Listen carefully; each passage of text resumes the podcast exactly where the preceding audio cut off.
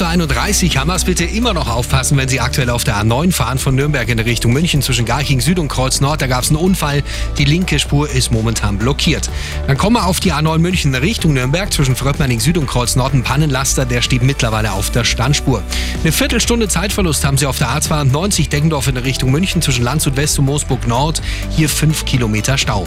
Kommen wir ins Stadtgebiet auf dem mittleren Ring zwischen Löse-Kieselbach-Tunnel und Tübinger Straße. Rechte Spur blockiert. Bauarbeiten laufen hier. Da geht es ein bisschen zäh. Kommen wir zur S-Bahn, Stammstrecke und zwar beidseitig immer noch Verspätungen von bis zu 10 Minuten. Am Ostbahnhof war kurzzeitig beidseitig gesperrt. Und S2 Erding zwischen Erding und Markt Schwaben beidseitig Verspätungen von bis zu 10 Minuten. Hier Reparatur an einem Signal. Kommen Sie uns gut und sicher an. Gute und sichere Fahrt in den Frühling mit einem Suzuki